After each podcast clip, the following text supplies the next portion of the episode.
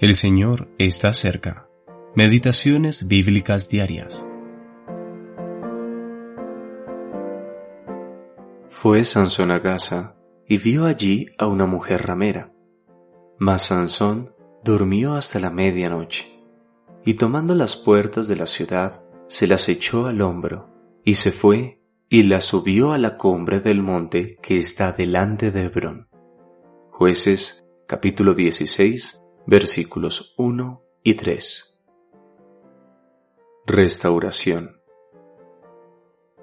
A pesar de su miserable estado espiritual, Sansón pudo levantarse durante la noche y sacar las puertas de Gaza, las cuales, de haber sido otro el caso, lo habrían mantenido cautivo.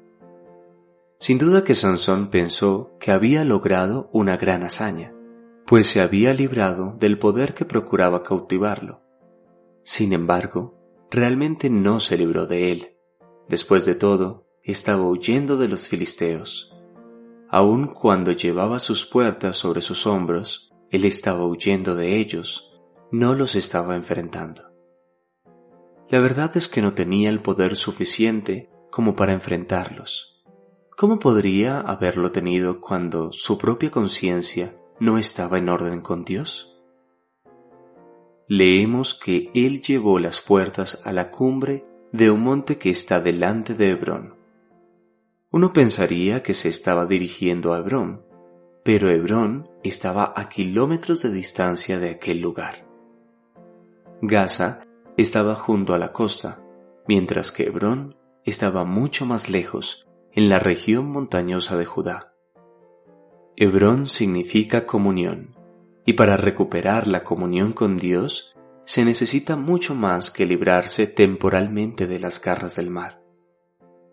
Supongamos que un creyente se enreda en algo que es contrario a Dios, pero aún tiene poder para deshacerse de aquello, y va hacia Hebrón, hacia la comunión, pero no llega a Hebrón, sino que solo lleva las puertas a la cumbre del monte que está frente a aquel lugar, pero no va más allá.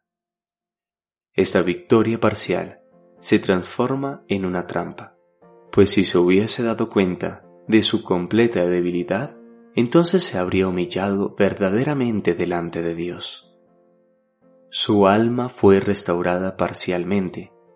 No alcanzó a llegar a la plena comunión con Dios, se quedó a medio camino.